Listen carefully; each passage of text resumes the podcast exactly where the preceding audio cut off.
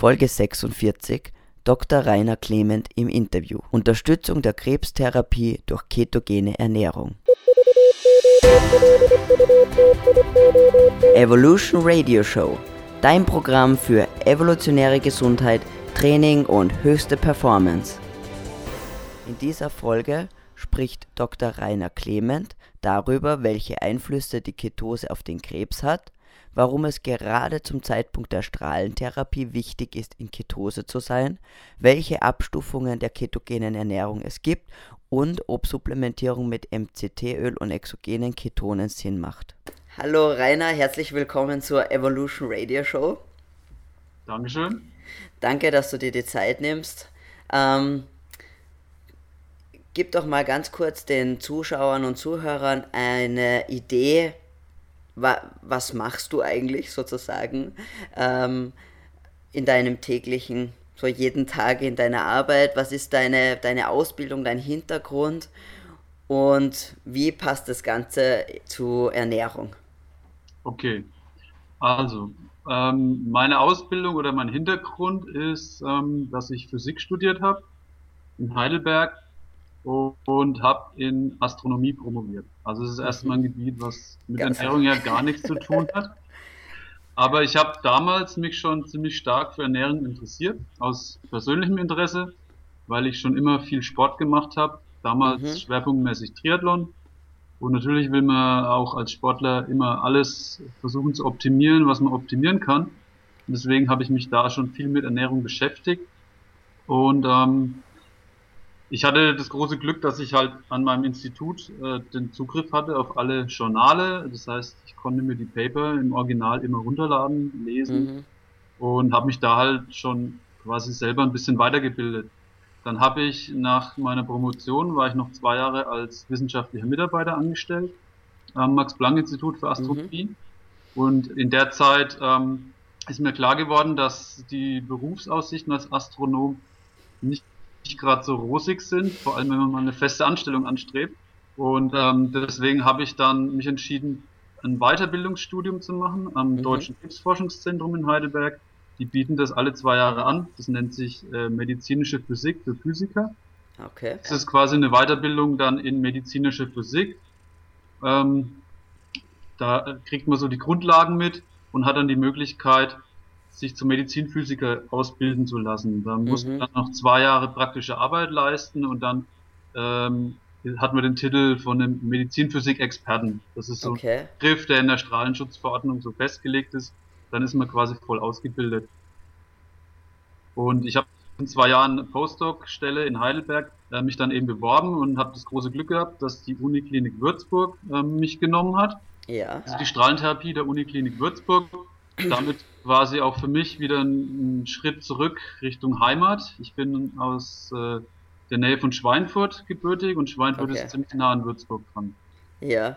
Dann habe ich dort eben meine zwei Jahre praktische Ausbildung geleistet. Ähm, die Ulrike Kämmerer, die ja weltweit zu den Expertinnen zählt, was ketogene Ernährung betrifft, mhm. die hatte ich schon kurz vorher mal kennengelernt persönlich. Und es war natürlich super, dann äh, quasi mit ihr im Nachbargebäude ein bisschen äh, sich austauschen zu können und auch ein bisschen zusammen ähm, was auf die Beine stellen zu können. Wir haben damals äh, 2011 den ersten Review veröffentlicht, den es mhm. überhaupt gibt zu, äh, zum Thema ketogene Diät und, ähm, und Tumorerkrankungen. Ja. Ähm, und darauf haben wir dann so, und ich habe dann wieder Glück gehabt, nach zwei Jahren in Würzburg, dass in Schweinfurt eine Stelle frei geworden ist. Also sprich yeah. in meiner Heimatstadt äh, in der Strahlentherapie mhm. und habe das dann angenommen, bin da nach Schweinfurt gewechselt und habe da erstmal so ein bisschen vor mich hin gearbeitet, so im, im ja. Still. Also neben der ganzen Routinearbeit, die man als Physiker natürlich leisten muss, sprich Qualitätssicherung, Strahlenschutz, Geschichten, die Bestrahlungsplanung, mhm. ähm, habe ich halt so ein bisschen für mich selber noch die Forschung weitergeführt. Ja. Und als wir dann einen Chefarzt wechseln, ähm, habe ich wieder Glück gehabt. es ist nämlich ein Chefarzt gekommen, ähm, der ziemlich offen ist für das Thema und okay. der sich dann erstmal Zeit ge genommen hat, auch meine Paper mal zu lesen mhm. und ist dann, hat das Ganze mal für sich selber ausprobiert, sprich er hat angefangen, sich Low Carb oder Okay. in phasenweise zu ernähren. Ja, ja. Hat du- dadurch so profitiert, dass er seitdem absoluter Fan geworden ist. Ja. ähm, seitdem unterstützt er auch ähm, die Forschung, die ich mache, ziemlich gut. Mhm. Und äh, wir haben jetzt auch eine klinische Studie ähm, durch die Ethikkommission gebracht. Okay, Wir sind super. gerade dabei, ähm, jetzt Ja. die letzten Vorbereitungen zu treffen, dass wir die richtig starten können. Ja. Das ist die Keto-Comp-Studie. Okay. Kann man im Internet nachlesen. Wir haben das Studienprotokoll auch veröffentlicht Mhm. kürzlich. Und da, da geht es darum, dass wir ähm, schauen, ob eine ketogene Ernährung während der Strahlentherapiezeit einen Einfluss hat auf die Körperzusammensetzung von Tumorpatienten. Also man weiß, dass, dass eine Strahlentherapie eine Riesenbelastung ist für den Körper Mhm.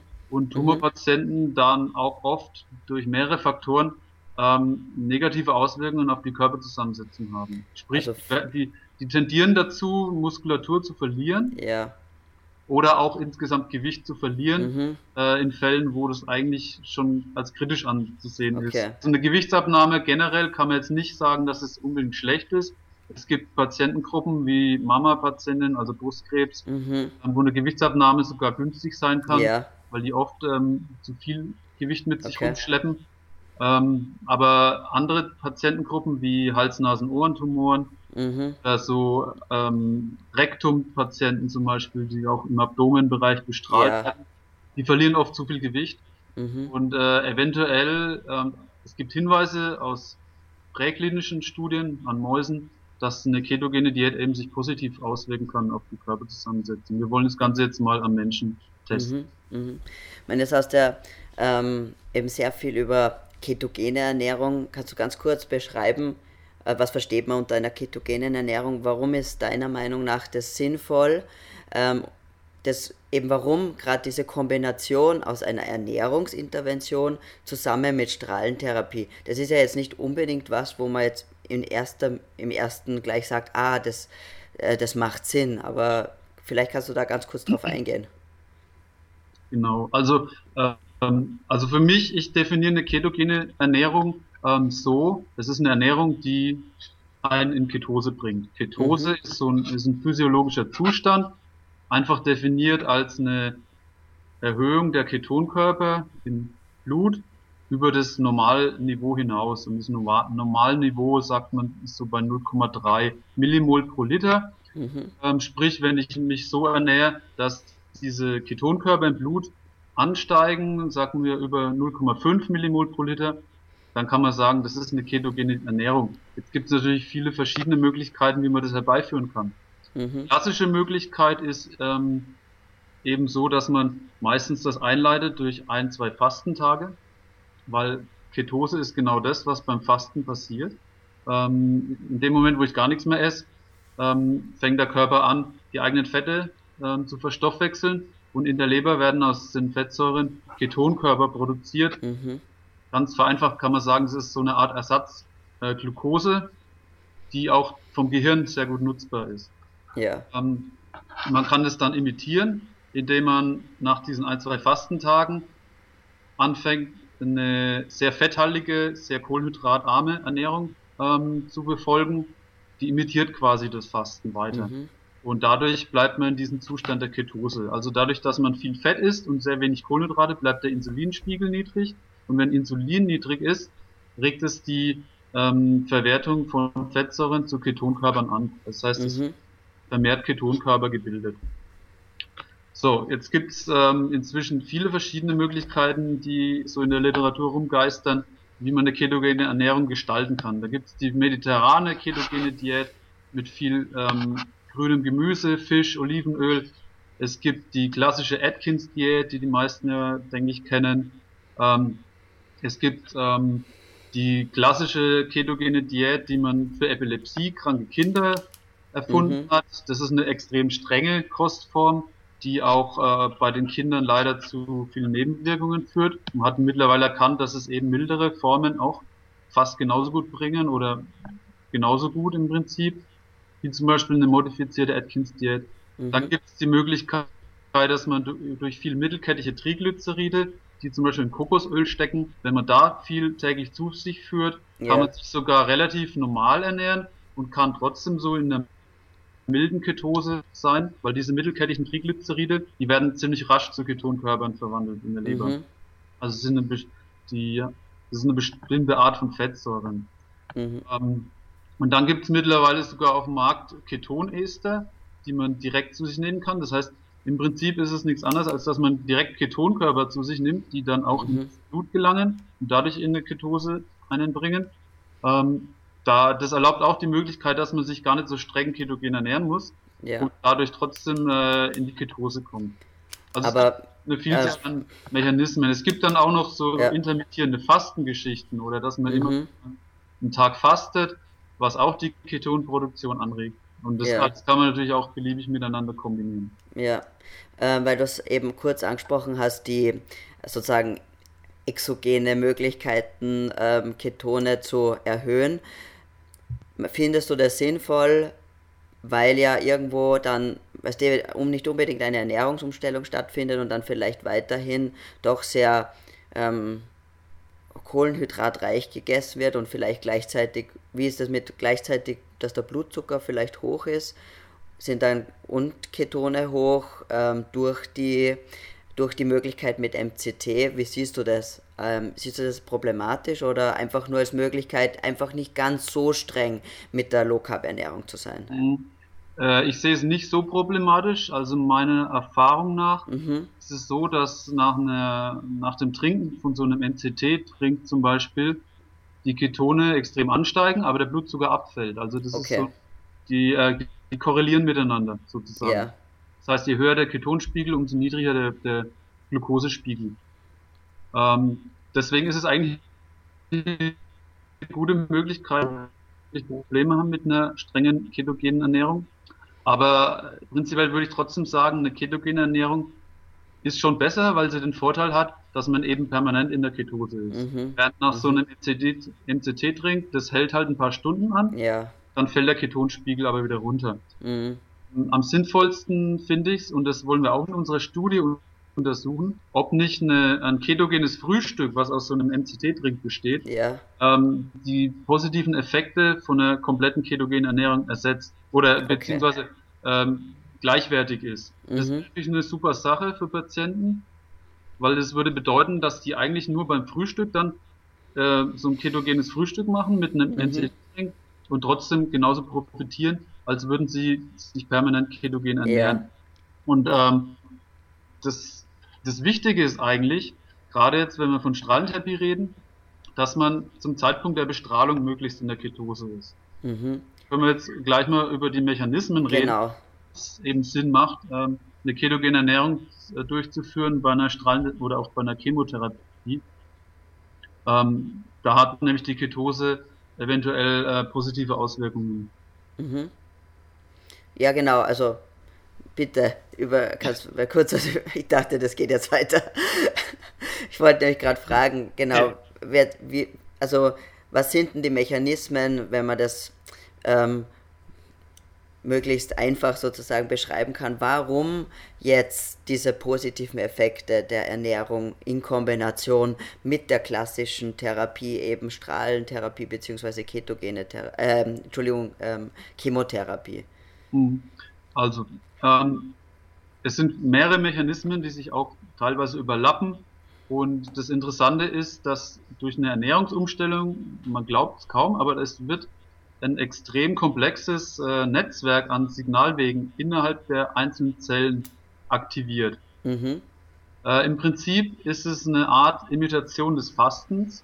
Man weiß aus Tiermodellen oder Mausstudien yeah. vor allem, dass Fasten extrem schützende Effekte hat wenn es um Tumorwachstum geht, aber auch um äh, Nebenwirkungen von Chemotherapie oder von Strahlentherapie. Mhm. Weil man weiß, dass Fasten die Effektivität einer Strahlentherapie erhöht im Tiermodell und darauf beruht letztendlich die Empfehlung, weil man kann Tumorpatienten meistens nicht empfehlen, äh, längere Zeit zu fasten. Ja. Und sowieso nicht während den fünf, sechs Wochen Strahlentherapie. Mhm. Deswegen ist die Empfehlung eben, sich da in diesem Zeitraum ketogen zu ernähren das ist auch meiner Meinung nach der wichtigste Zeitraum, wo es drauf ankommt. Mhm. Danach kann man das wahrscheinlich auch gut wieder auflockern. Ja. Und ähm, jetzt zu den Mechanismen. Also ein Mechanismus ist zum Beispiel, dass man Insulin niedrig hält. Insulin mhm. ist der, eigentlich das klassische Hormon ähm, oder das klassische Beispiel für ein anaboles Hormon. Und ähm, viele Tumorzellen überexprimieren Insulinrezeptoren oder auch IGF-1-Rezeptoren, an die Insulin auch andocken kann. Und ähm, das setzt quasi eine Signalkaskade in Gang, die der Tumorzelle signalisiert, oh, die Bedingungen draußen sind günstig, ich kann mich äh, vermehren, ich kann mich teilen und ähm, ich kann weiter wachsen. Ja. Ähm, das ist auch für die Tumorzelle ein, ein, Schutz während der Bestrahlung. Also die Zellen, die neigen dann auch dazu, ähm, nicht mehr abzusterben, sondern ähm, sich weiter zu teilen. Ja. Während sie eigentlich absterben würden, wenn der Insulinspiegel niedriger wäre. Mhm. Ähm, der zweite Faktor sind die Ketone selbst. Man weiß inzwischen, dass Ketonkörper äh, bestimmte Effekte haben. Sie wirken, das ist eine, ein Fachbegriff Histon-Deacetylase-Inhibitoren. Sie wirken, also sie haben epigenetische ähm, Einflüsse ja. das Genom der Tumorzellen, mhm. aber auch der gesunden Zellen. Ähm, letztendlich spielt es alles in die Richtung, dass Tumorzellen eben durch Ketonkörper im Wachstum gehemmt werden, während normale Zellen von Ketonkörpern geschützt werden gegenüber ähm, Stress von außen. Und Stress mhm. von außen kann zum Beispiel jetzt auch eine Chemo- oder Strahlentherapie sein. Mhm. Also alles, mhm. was auch über vermehrte äh, Radikalbildung ähm, der Zelle schadet, das ist ein, das ist ein zelltoxischer äh, Stress. Ja. Da werden Zellen durch Ketonkörper geschützt. Gesunde Zellen. Normal. Mhm. Und Tumorzellen profitieren eben davon nicht. Im Gegenteil, ja. die werden von Ketonkörpern im Wachstum gehemmt. Zumindest mhm. ist das, was die Tier- und die Zellversuche zeigen. Es ist klar, dass wir am Menschen noch viel zu wenig Daten haben. Ja. Um da jetzt äh, konkrete Aussagen machen zu können. Ja. Deswegen brauchen wir eben Studien. Und äh, ich bin auch ein großer Fan von, äh, von Einzelfällen, die publiziert werden. Also ja. Ich finde es immer gut, wenn auch Ärzte, neulich kam ein ganz gutes Paper von einer, ähm, von einer Ärztin, die eine Praxis betreibt, die so Einzelfälle mal publiziert hat über ihre Patienten äh, das, das auch nahelegt, dass die Patienten äh, von der ketogenen Diät profitieren. Mhm. Also es gibt jetzt in erster Linie mal ähm, Fallstudien dazu, ein, aber halt, ihr, ihr, seid jetzt so die, oder es ist jetzt gerade erst am Beginn, dass es auch klinische Studien mit Menschen ja, gibt genau. zu dem Thema, oder? Genau. Ja. Es gibt halt leider noch viel Widerstand innerhalb der Ärztegemeinschaft. Okay. Viele Ärzte wissen erstmal mit ketogener Diät gar nichts anzufangen. Ja. Ähm, viele haben Angst davor. Mhm. Viele raten ihren Patienten ab, obwohl sie sich nie damit genau beschäftigt haben. Mhm. Das ist leider so. Ähm, aber ich glaube, das ja. ist gerade so ein bisschen auch im Umbruch. Also mhm. die ketogene Diät ist, glaube ich, inzwischen dabei, sich auch so ein bisschen in die Mainstream-Medizin ähm, einzufinden. Ja. Nicht nur auf der alternativen Schiene, ja. sondern tatsächlich auch so in der Schulmedizin. Genau, weil gerade dafür ist es einfach extrem wichtig, dass gute Studien gemacht werden und dass gute, dass so Leute wie du da dran arbeiten und da einen, ähm, also wirklich einen tollen Beitrag dazu leisten, dass das eben rauskommt aus dieser alternativen Ecke und dass man einfach sieht, ja, da gibt's ein, da gibt's Mechanismen dahinter, die sind erklärbar. Das hat eben nichts mit Zauberei oder solchen oder irgendwelchen ja. esoterischen Sachen zu tun, sondern das ist ganz ein, ein klarer äh, Mechanismus, den man auch sehen kann und den man auch messen kann. Ähm, wir kommen jetzt sozusagen langsam zum Ende unserer Zeit und man könnte ja da, wie gesagt, stundenlang drüber reden, aber es ist einfach extrem spannend und äh, vielleicht hast du einen Tipp, wo können sich denn Leute, die jetzt da ein bisschen mehr darüber erfahren wollen oder sich da ein bisschen einlesen wollen, die halt nicht das Glück haben, dass ihr Onkologe da vielleicht offen ist oder da schon mal was davon gehört hat überhaupt, wo können sich da Leute überhaupt hinwenden, weil es gibt einfach man so viel Information im Internet und da zu wissen, ja, wo kann ich nachschauen? Mhm. Hast ähm, du da einen Tipp? Ja, also eine gute Empfehlung ist, denke ich, äh, die Webseite ähm, Keto bei Krebs. Das ist mhm. die Webseite zu dem Buch von der Professor Kämmerer. Mhm. Ähm, das Buch ist auch sehr empfehlenswert. Das ist meiner Meinung nach das Beste, was es auf dem deutschsprachigen Markt gibt. Ja. Das heißt, Krebszellen lieben Zucker, Patienten brauchen Fett. Mhm. So gibt es noch eine abgespackte Version für, also die ein bisschen laienmäßiger geschrieben ist und auch mehr Rezepte enthält. Mhm. Also das kann ich auf jeden Fall empfehlen. Ja. Ansonsten, ähm, ja, gute Frage. Also es gibt du, auf dem deutschsprachigen Markt leider nicht so viel. Ja. Du hast ich meine auf deiner eigenen, äh, du hast deine eigene Website, das ist aber alles auf Englisch, habe ich gesehen. Ja, ja es gibt, glaube ich, einen Deutsch. Ich glaube, ich habe einen deutschen, ähm, so einen so. Kurzartikel drin mit so einer groben Übersicht. Über genau, aber du hast auch, glaube ich, einige Publikationen dort verlinkt, wo man vielleicht, wer sich da ein bisschen tiefer informieren möchte, ja. auch deine Publikationen lesen kann. Ja, genau. Genau. Also wir Und, bringen jetzt ja. auch ähm, demnächst in der Fachzeitschrift von der Deutschen Gesellschaft für Ernährungsmedizin mhm. haben wir einen Artikel, ich glaube in der nächsten Ausgabe. Das äh, wird dann wahrscheinlich auch auf meiner Homepage sein. Ja. Kann man sich dann runterladen. Ähm, das ist dann auf Deutsch. Okay. Ja, das, ist einfach für viele doch ein, eine Barriere. Ja. Ja, ich meine, ja. Englisch ist eine Sache, aber natürlich Fachenglisch oder überhaupt wissenschaftliche Literatur zu lesen ist sicherlich noch ein noch was anderes. Ähm, Gerade im englischsprachigen Bereich gibt es da mhm. ja mehr. Ich meine, den Dr. Thomas Seyfried zum Beispiel ist vielleicht auch interessant und den Dominic D'Agostino und ja, Colin ähm, Champ. Colin Champ, mit dem du ja schon gemeinsam auch ein genau. Paper, ja. ein oder mehrere? Äh, jetzt schon zwei. Schon zwei Paper äh, zusammen gemacht hast, auch ein sehr bekannter ähm, Arzt aus den USA. Genau, und Colin ist auch selbst Strahlentherapeut. Das ist genau. das, was ihn so ein bisschen unterscheidet. Also er ist wirklich auch in der Klinik tätig, hat täglich äh, Kontakt mit Patienten. Ja. Wenn jetzt zum Beispiel Tom Seyfried oder Dominic Agostino ähm, eher so ja. die, die Labormenschen sind, sagen Genau, genau. Und er hat, hat zumindest als beide Seiten, er hat den Patientenbezug und diese Forschungs- Seite, ja. was natürlich, was bei dir ja auch der Fall ist. Du hast die Patienten- und die Forschungsseite, was super spannend ist. Ja, dann ähm, sage ich vielen lieben Dank für deine Zeit, war extrem spannend und ähm, ja. Ja, ciao. Vielen Dank für die Einladung. Okay. Tschüss. Bye.